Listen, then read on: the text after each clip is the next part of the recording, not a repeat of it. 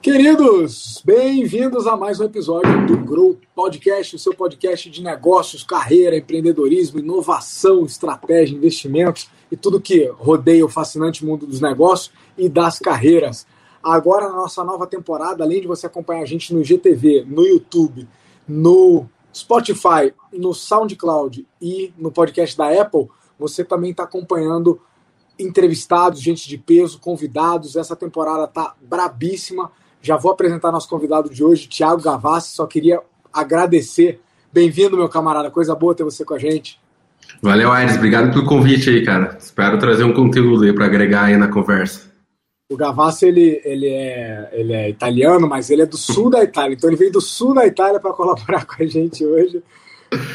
Do, do, do, sul de Umarama, do sul de Umarama, né? Do sul de Umarama, do... tá bom. Na ponta da bota de Umarama. exato, exato. Legal, legal. Bom, meu irmão, a casa é sua. Vamos falar hoje, pessoal, sobre realidade virtual, realidade aumentada, computação espacial, nomes assim escalafobéticos e o Thiago vai ajudar a aterrissar esse negócio, não só porque ele trabalha na área, tem uma startup que, que trabalha com essas tecnologias, mas também ele tem, já está nesse mercado há muito tempo, ele consegue dar uma visão de como é que essas tecnologias vão fazer parte da nossa vida. Né? O que, que é o, o normal ou o novo aceitável da nossa tolerância à tecnologia, as resistências que a gente tinha foram 100% quebradas, né? Eu estou vendo um monte de eventos usando realidade virtual e aumentada e, enfim, inevitável chamar um cara que, como a gente diz, está direto das trincheiras, come isso aí com farinha para jogar uma luz para gente. Tiagão, eu sempre digo que ninguém se apresenta tão bem quanto o próprio convidado. Então, conta pra gente, antes da gente entrar nessa pira tecnológica e você explicar pra gente como que os nossos, nossos comportamentos de interação foram digitalizados, parcialmente digitalizados, conta pra gente primeiro quem que é o Thiago Gavassi, o que faz, o que come. Joga aí um contexto para nós. Gosto.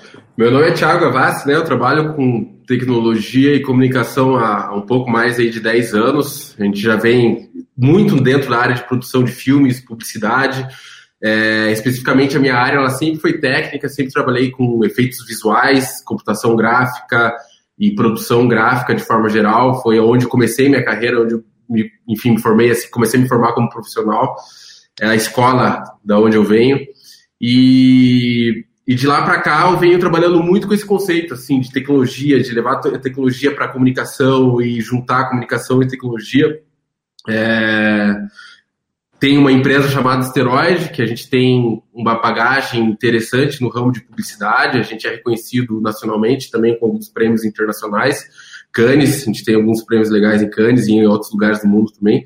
É, mas daí a gente foi evoluindo e acabei caindo, né? Sempre com esse conceito muito de trabalhar com inovação, assim, levando alguns conceitos, inclusive, de, de gestão ágil para a área da, da empresa, de, de que tem um formato mais tradicional de publicidade, foi num processo meio maluco desse que surgiu a, a segunda startup que, que eu trabalho, que é a Panic Lobster, uma, uma empresa que é onde a gente foca muito nisso, em desenvolver tecnologias para otimizar processos de comunicação de, dentro de empresas, e essas tecnologias elas são muito focadas na parte de recrutamento e treinamento. Né? Daí, o que vem bastante ao caso é o uso de realidade virtual, a nossa plataforma de realidade virtual para ajudar pessoas a desenvolver habilidades de comunicação como por exemplo superar o medo de falar em público. Então, você coloca um óculos de realidade, realidade virtual, tem uma plateia na tua frente, você consegue usar a tua apresentação de PowerPoint ali que, enfim, você pode é, gravar e, e, gerar diferentes tipos de dados dentro do headset, praticando no ambiente simulado, para depois compartilhar com o mentor para te dar feedback e te ajudar a desenvolver esse processo de comunicação. Então, foi daí que a gente meio, a gente passou por um processo de aceleração lá em São Francisco, e, essa, e esse foco assim que a gente desenvolveu em tecnologia de comunicação meio que, que veio nesse processo e, e tem sido uma experiência bem é, interessante, no mínimo interessante trabalhar e tá, e tá nesse mercado aí.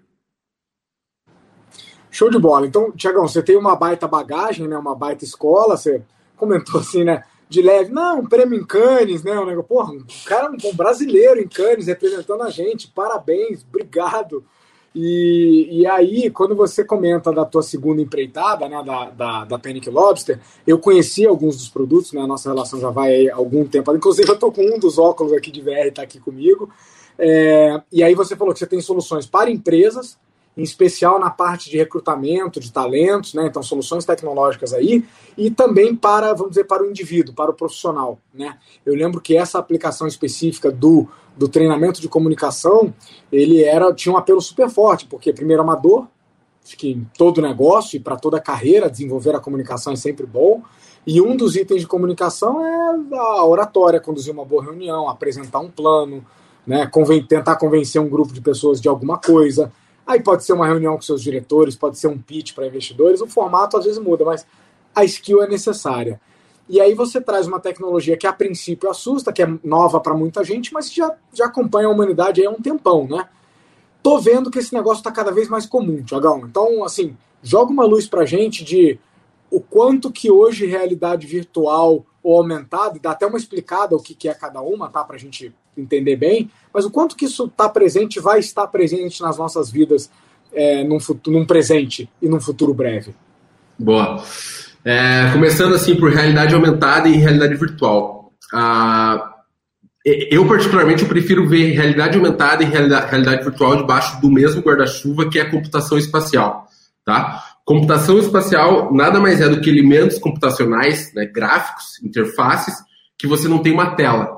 É, é, basicamente você não tem uma, é, você não tem a sensação de ter uma tela que igual a gente tem agora, do lado tem o Aires olhando, você está mutado. É, opa, é, é, é, de, de, um lado você tem uma, uma, uma tela e do outro lado, né, você tem o Aires numa tela e eu em outra e a gente interagindo por isso. Tecnicamente, a computação espacial ela quebra né, essa sensação e ela começa a colocar esses elementos no mundo, tá? E a realidade virtual e a realidade aumentada se difere por um conceito que, na minha opinião, é, é, é bem simples. Assim, a realidade virtual é quando 100% dos elementos que estão à sua volta no teu espaço são, é, é são gráficos, são formados por um computador. Então, 100% do que está na sua volta é computador, é, é, gráficos formados por um computador, e tudo que fica entre 99% e 1% é a realidade aumentada. Né? Então, são elementos onde você tem 99% de computação e 1% de computação você tem realidade aumentada. Basicamente, na minha Deixa opinião, essa é a melhor forma de entender. Não, não, eu, eu entendi, uh, tenho certeza que uma galera entendeu. Estou pensando em dar exemplo, assim, para de repente quem, quem não acompanhou, porque eu ah. me considero meio nerd, mas você é fudido, você, é assim, você me deixa no chinelo. Então, estou pensando em exemplos. Realidade tá. virtual. O óculos com uma experiência imersiva, onde eu estou consumindo através dos meus sentidos é, não só visual, mas também com fone e tal. Eu estou num espaço interagindo com um avatar e tal, indo a algum evento, assistindo um show. Eu já fiz essa experiência. Isso é realidade virtual, certo? Porque certo. todos os elementos, pelo menos que eu estou enxergando, são gráficos, são visuais, não existem no mundo físico. Perfeito. Quando eu pego o meu celular, quando eu pego um celular e aponto aqui para a mesa e ele me deixa ver um, um tênis que eu quero comprar ou aponto para o pé, vejo o tênis ali, que é uma aplicação comum que a gente tem visto hoje. Quando eu tiro uma foto minha no espelho e aí o aplicativo coloca, aplica roupas em mim, isso é uma realidade aumentada. É isso? Isso, isso é realidade aumentada, tá? Dá para considerar a realidade aumentada, porém ela é um estágio bem inicial da, do poder da realidade aumentada, tá? A, o conceito de realidade aumentada como, como futuro é mais uma literalmente uma realidade aumentada onde você insere elementos no teu mundo, tá? Mais do que você ter, porque, porque quando você olha para esse conceito mais inicial de realidade aumentada do Pokémon Go, você ainda tem uma tela na tua frente, né? Que separa você dos elementos é, que estão sendo inseridos no mundo. Existe Boa. essa tela. Pokémon tá? Go. Pokémon Go é realidade aumentada. É, é, é um estágio inicial de realidade aumentada.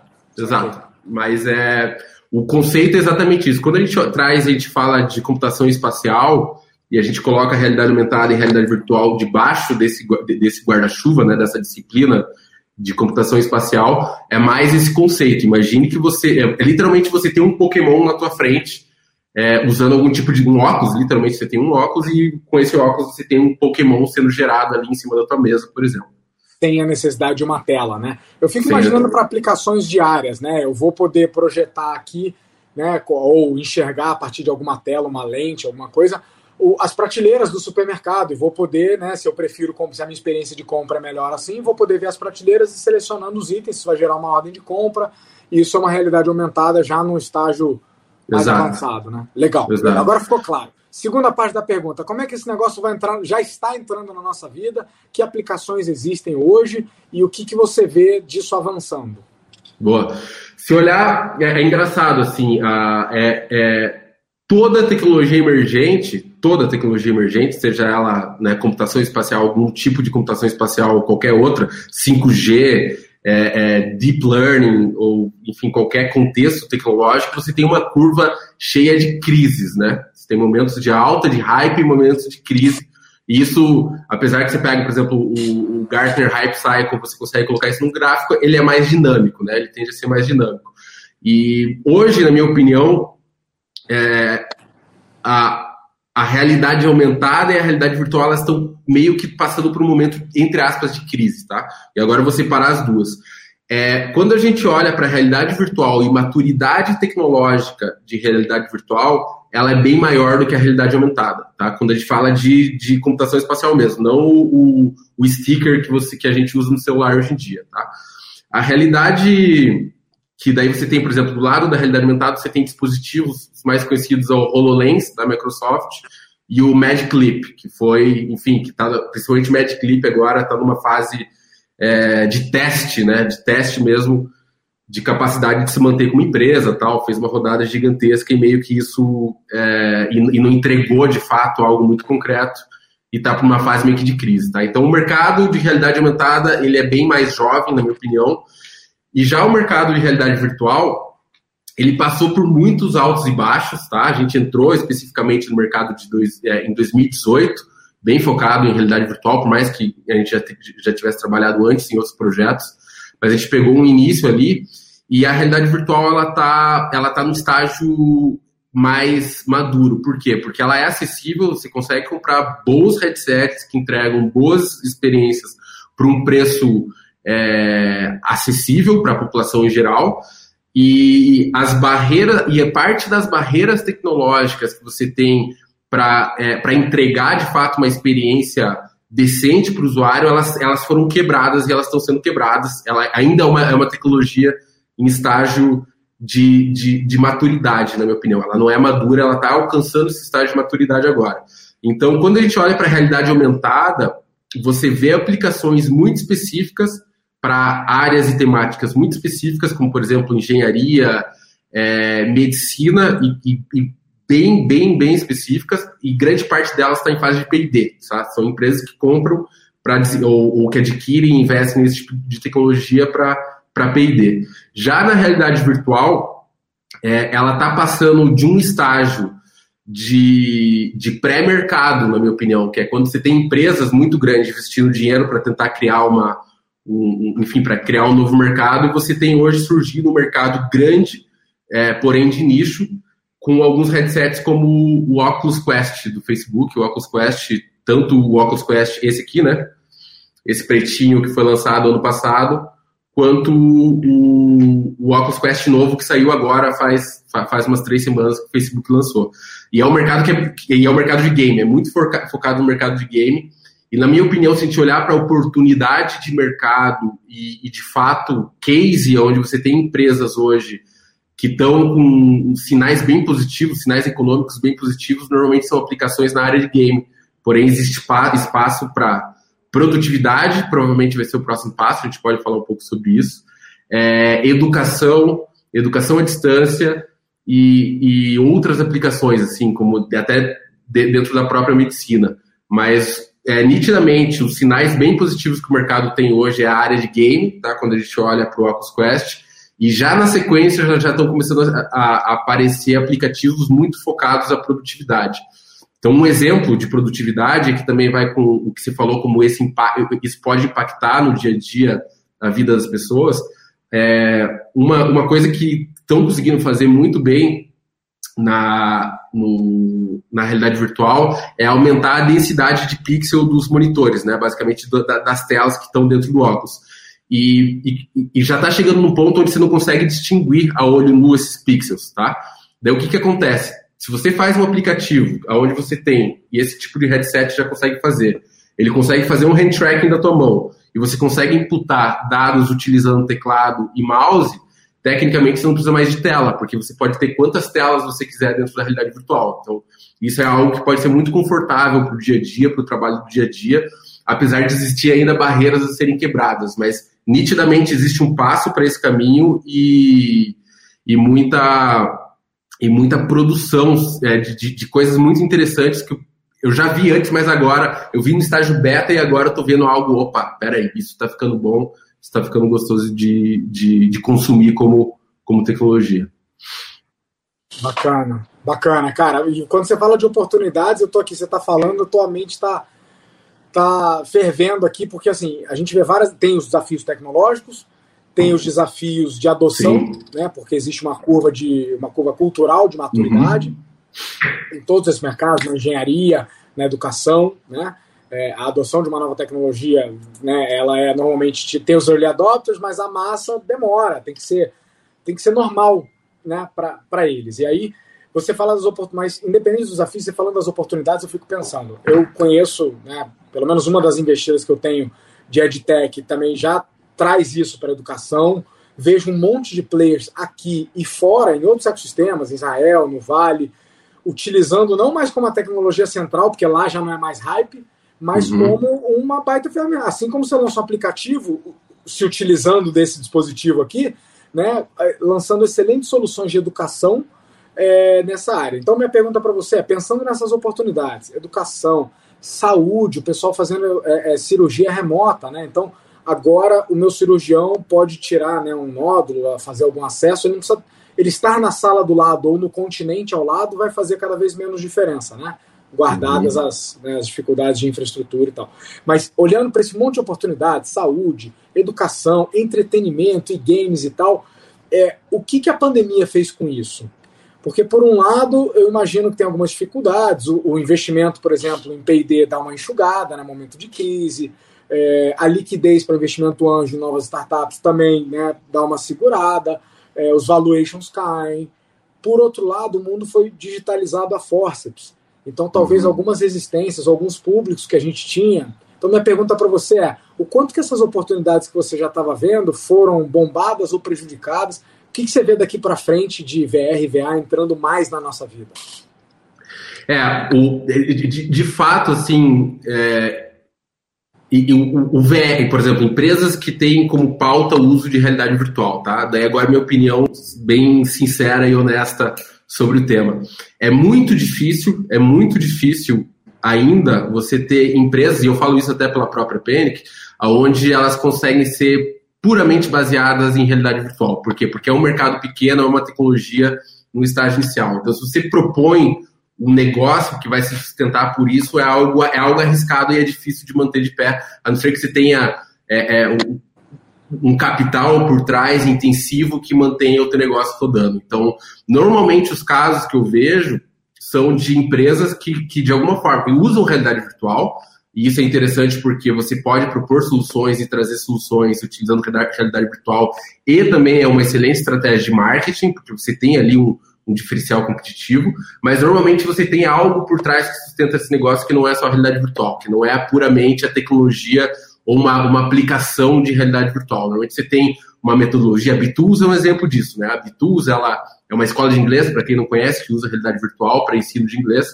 e, e eles têm esse, esse conceito, eles utilizam, eles têm a, a, a, realidade virtual, mas eles têm toda uma plataforma por trás que dá suporte ao ensino também. Então não chega a ser algo é, puramente focado em tecnologia virtual, por, é, em realidade virtual, e uma, uma das razões é por conta disso. A adesão ainda é baixa, tá? Mas quando a gente olha para o mercado de games, isso está mudando. Ou seja, existem empresas 100% nativas de realidade virtual e aplicações 100% nativas de realidade virtual começando a trazer é, é, retorno tanto para investidores quanto para empresas que investiram nessa fase. E é, na pandemia aconteceu um efeito muito curioso, cara. É, uma da, a, a, principal marca, na minha opinião, que investe, existem três grandes players de realidade virtual, né? Talvez quatro, mas assim, Facebook, com a Oculus, um deles, Vive, que é uma empresa chinesa, e a Valve, que é uma empresa americana que fabrica o Index, tá?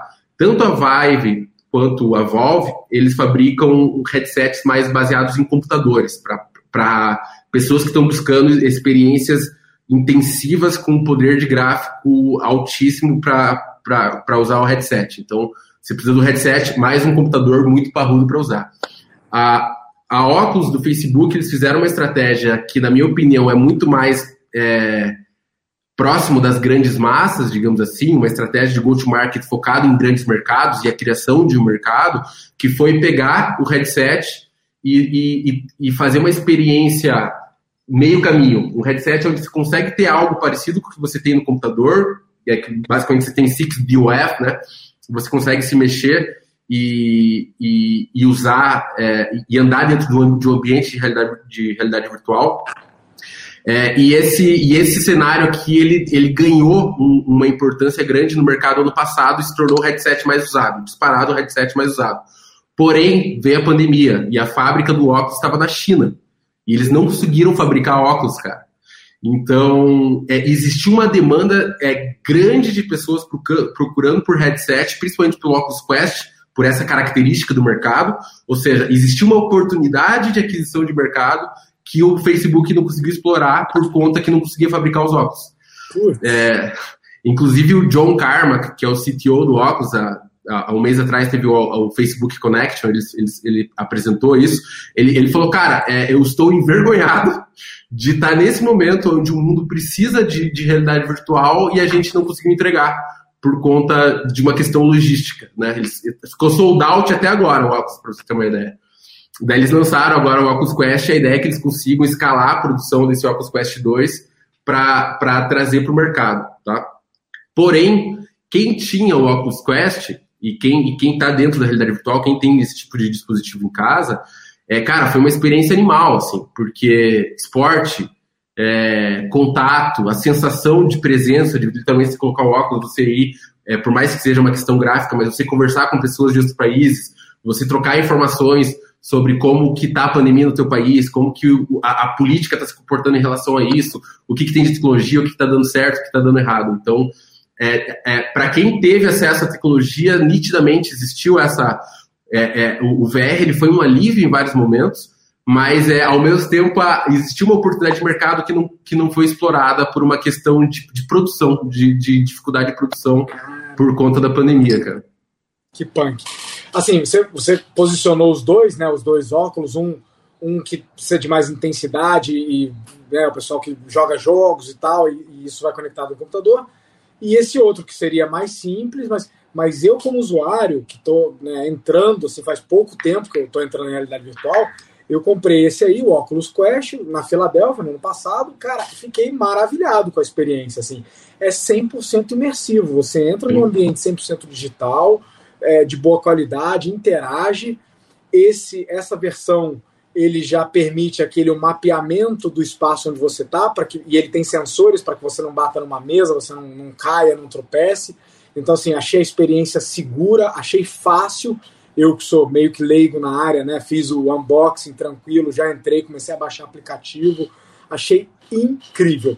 E fico imaginando isso que você falou como que quem tem acesso a essa tecnologia, durante esse período difícil, onde nós estávamos né, presos em casa, falando aí para quem nunca fez a experiência, né, é realmente é outro nível de interação e de conectividade com o mundo lá fora. Então, o que, que é muito comum hoje?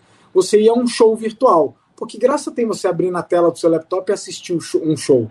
Agora, se você bota um óculos desse, você entra lá na arena, você está junto de outras pessoas, outros avatares ali que são pessoas curtindo o show junto com você é um outro nível de emoção, seja isso acompanhando o esporte, a corrida da Fórmula 1, uma luta de boxe, ou um jogo de futebol, ou, como você falou, uma reunião, né? É bem diferente, acho que a, a, as videoconferências ajudaram muito, né? Eu sou fã da Zoom, sou acionista, é, mas é outro nível de interação quando você está imerso na realidade virtual. Então, dando meu depoimento como como, como usuário, como cliente, sabe, cara? Vejo muito futuro nessa tecnologia que se aproxima mais do nosso dia a dia, Acho bacana a VR tá saindo só de game, porque muita gente ainda encara como brinquedo, né? Ah, VR, uhum. aquele joguinho.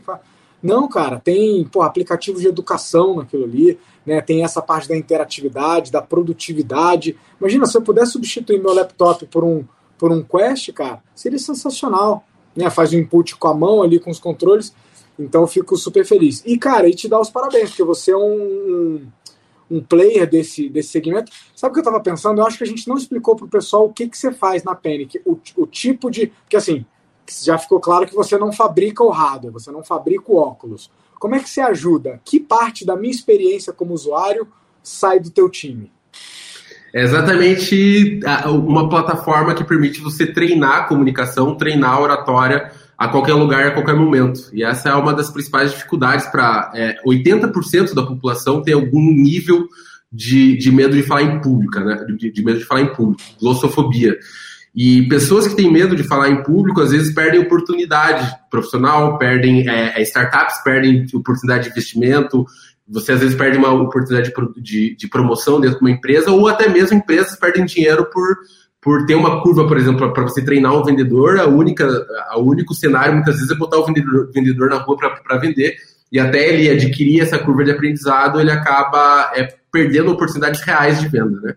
E esse, e, e esse foi o case que a gente fez. A gente desenvolveu uma plataforma que permite você treinar oratória no ambiente simulado, com a sensação de presença, de você estar num lugar onde tem pessoas, e, e você treinar a qualquer lugar, a qualquer momento, consequentemente acelerar a tua curva de aprendizado, é, seja para aplicar isso para um pitch ou para uma vaga dentro de uma, é, um cargo de liderança dentro de uma empresa ou até mesmo para otimizar o processo de vendas do teu time. É isso que a gente faz. Legal. Então, é, para quem não sabe, né, o óculos ele funciona muito parecido com o celular. Você ele é um hardware conectado na rede que você baixa aplicativos e soluções. E essa da Panic é muito bacana. E olha, galera, eu já acompanhei pitch assim em N países do mundo, tive a, a oportunidade e a chance de acompanhar muitos modelos diferentes, inclusive, inclusive de conhecer outras empresas que têm soluções parecidas. Conheci uma parecida no Líbano, mas a, a, experiência que eu tive com o seu, com a tua plataforma foi muito bacana. Ele tem modalidades diferentes, né? E você vai tendo feedback, você fica à vontade para errar, né? Ele gera um ambiente Exato. seguro para o erro e, e você permite que a pessoa tenha um autodesenvolvimento mais rápido, né? Ela não precisa tanto de feedback externo, ela não precisa passar por uma reunião ruim para ter uhum. o feedback do que melhorar. Então, e às vezes passar por uma reunião ruim, nunca mais ter uma reunião porque ela foi ruim, né? Exatamente isso. Pitch é uma dessa, né, cara? Uhum. Você não uhum. tem dois pitches para o mesmo investidor. Né? Exato. Né? Então, quando você falou, ah, às vezes perde oportunidade, eu fiquei pensando aqui, sempre, todos nós sempre vamos perder alguma oportunidade pelo desafio da comunicação. Então, qualquer solução nessa, nesse sentido aí, né, para glossofobia é bem-vinda. Cara, que bacana. Bicho, a gente podia ficar aqui a tarde inteira falando de computação espacial, dos hardwares, dos novos óculos, dos aplicativos disponíveis para isso. Né? É, eu lembro de assistir Netflix, né? É, uhum. A experiência comum que a gente tem na nossa casa é outra coisa, né? É uma delícia. Sim. Mas, é, no intuito de deixar aqui esse papo curto e, e tirar o, o, máximo, assim, o supra-sumo de você, deixa pra gente aí algum tipo de colaboração, pessoal que está ouvindo a gente. Pode ser, tem um monte de empreendedor, tem empresário, tem gente que está avaliando qual mercado vai entrar e se anima com as oportunidades, tem gente que trabalha em grandes empresas e tem a vontade de migrar um pouco para o ambiente startup, tem nerd, tem de tudo, tem gente de negócio. Então, o que, que você deixa para a gente aí? Cara, acho que vale a pena falar de. Eu acho que a gente bateu um pouco nessa tecla, assim, mas é, um, é uma reflexão que eu acho interessante, que é trabalhar ali na beira da, da, da, curva de adesão né, de uma tecnologia, trabalhar com tecnologias emergentes, lançar negócios que são sustentados por tecnologias emergentes. É, é um desafio muito grande, porque é, quando você fala, que você, enfim, quando você desenvolve um, negócio baseado em tecnologias emergentes, e, e no final do dia teu papel como fundador de uma startup é lançar um negócio que funcione, que resolve um problema. É, trabalhar com tecnologias emergentes exige, exige você ter um plano A, que é a tecnologia emergente, um plano B e um plano C. E o plano B ele tem que ser muito forte, porque é, quando você depende de um processo, toda tecnologia emergente, seja 5G, realidade virtual, realidade aumentada, deep learning, seja lá o que for, é, ela exige, existe um processo de criação de infraestrutura, que às vezes leva, leva-se décadas, às vezes pode ser mais rápido. Então, é, é importante. E, e, você planejar, é claro que quando você pega uma curva e você, ah, beleza, eu acredito que nos, nos próximos dois anos essa tecnologia ela vai se desenvolver num passo muito rápido, e você, e você aposta nessa, nessa, nessa curva, o ideal é que, é que você tenha um plano B, porque às vezes essa curva ela vai atrasar, né? ela, e, e, naturalmente ela atrasa. Então, o que, separa, o que separou o Palm Top do iPhone, digamos assim, de uma tela é, é, de mais do que o BlackBerry, tá? O Palm Top, que era já um computador que não tinha um, um computador de mão que não tinha tela, de um smartphone, do conceito de smartphone que surgiu, foram, foram anos, né? Foi, é, foi um trabalho de muita empresa que estava buscando esse tipo de solução e a Apple encontrou. Então, quando você olha para a realidade virtual e trabalhar com realidade virtual ou, ou tecnologias é, emergentes, você tem muita essa sensação. É muito difícil você dizer se você está trabalhando com o Palm Top ou se você está trabalhando com a primeira geração de iPhone.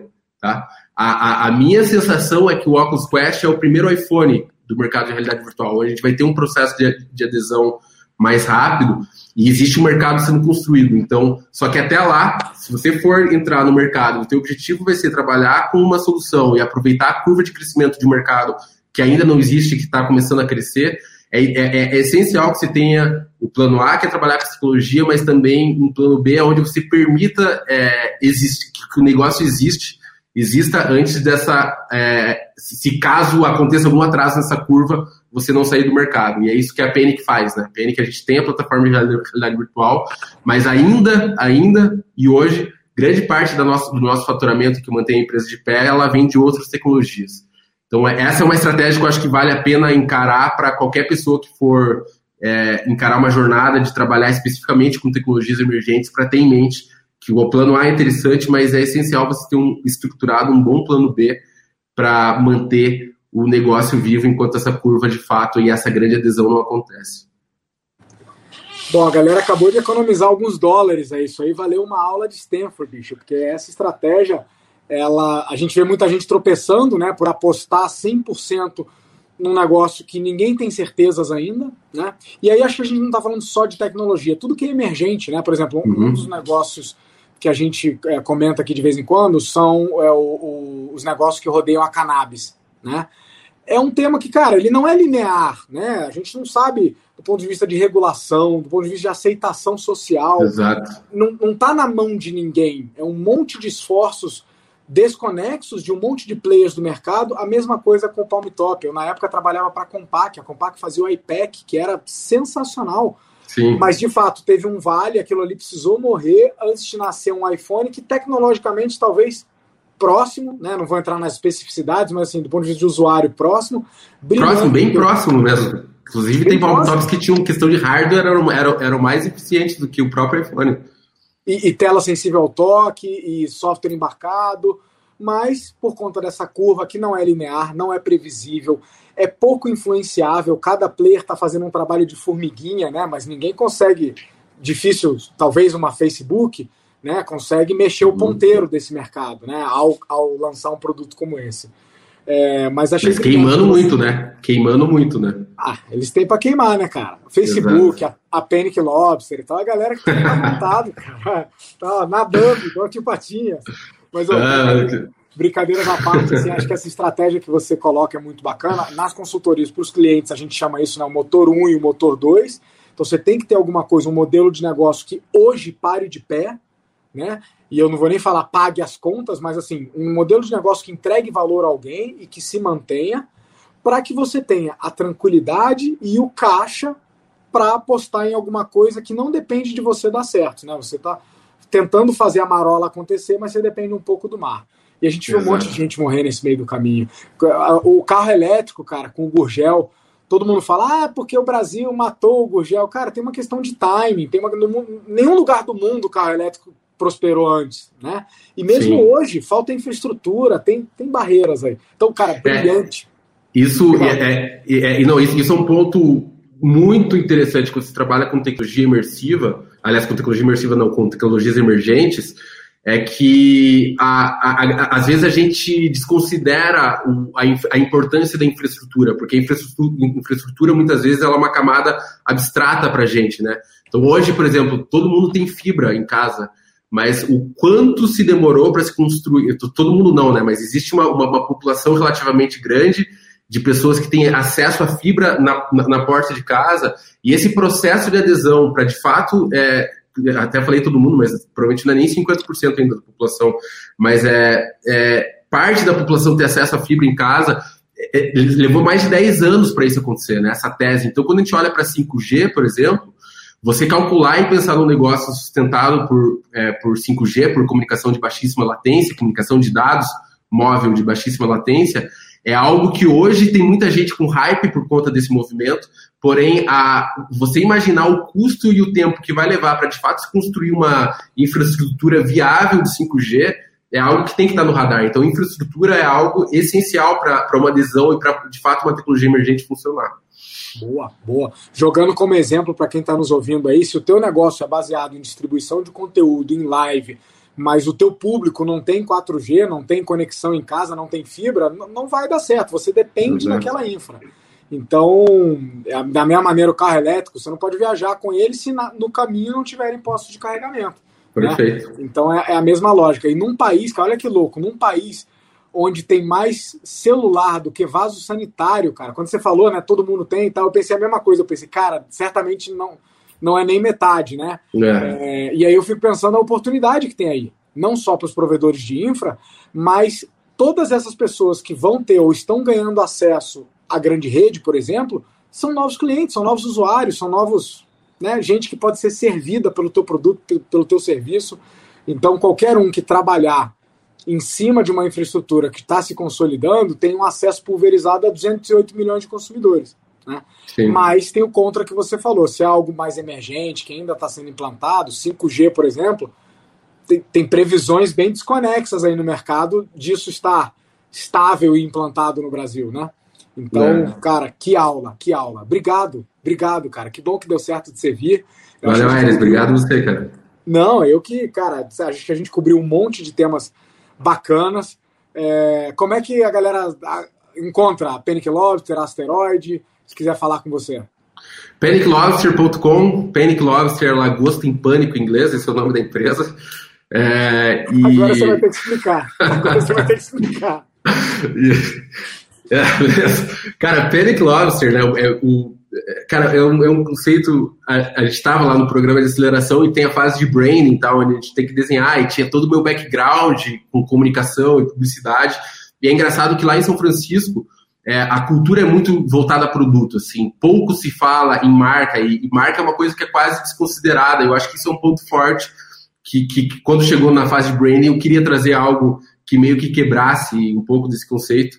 E, e daí a gente queria um nome divertido, um nome que fosse diferente dos nomes tradicionais, startup e tal, que, que enfim, quando você olha no universo de startups, todos os nomes são muito parecidos, né? É muito difícil você se destacar.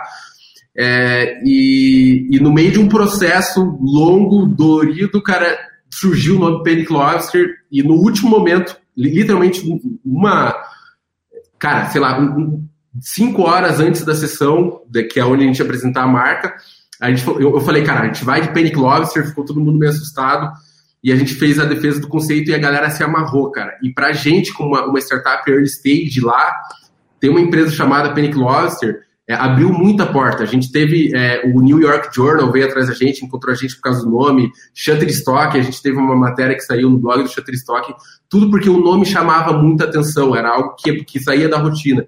E isso virou case dentro do programa, tipo, um, de branding. É, então, na, na fase. Vale, né? lá, lá, lá, no Vale. É. Então, isso ajudou muito a gente nessa fase inicial, como uma empresa early stage, que você nunca tem nada na mão, uma empresa early stage, isso acabou gerando um hype inicial que ajudou a gente a, a ganhar algum tipo de atenção e tração. E o nome ele é mais é, é relacionado ao medo de falar em público, né? E isso era mais a resposta da galera. Isso daí não era o conceito inicial, mas e é o que a gente acaba explicando hoje em dia. Mas é, as pessoas lá falavam, ah, eu entendi porque é panic lobster, porque quando as pessoas ficam com medo de falar em público, elas ficam vermelhas igual uma lagosta dentro da panela saca? Fervendo. você falou, é, isso é, aí. Eu é, por causa disso, é por causa disso. E veio, veio e se criou esse conceito em cima disso, assim. Entendi. Legal, legal. Cara, obrigado. Pessoal, vocês ouviram aí diretamente do Tiagão é, como encontrá-lo e tudo. É, muita lição, muita lição bacana. É, trabalhar com tecnologias emergentes tem, tem aí dores e delícias, né? Desafios e oportunidade pra caramba.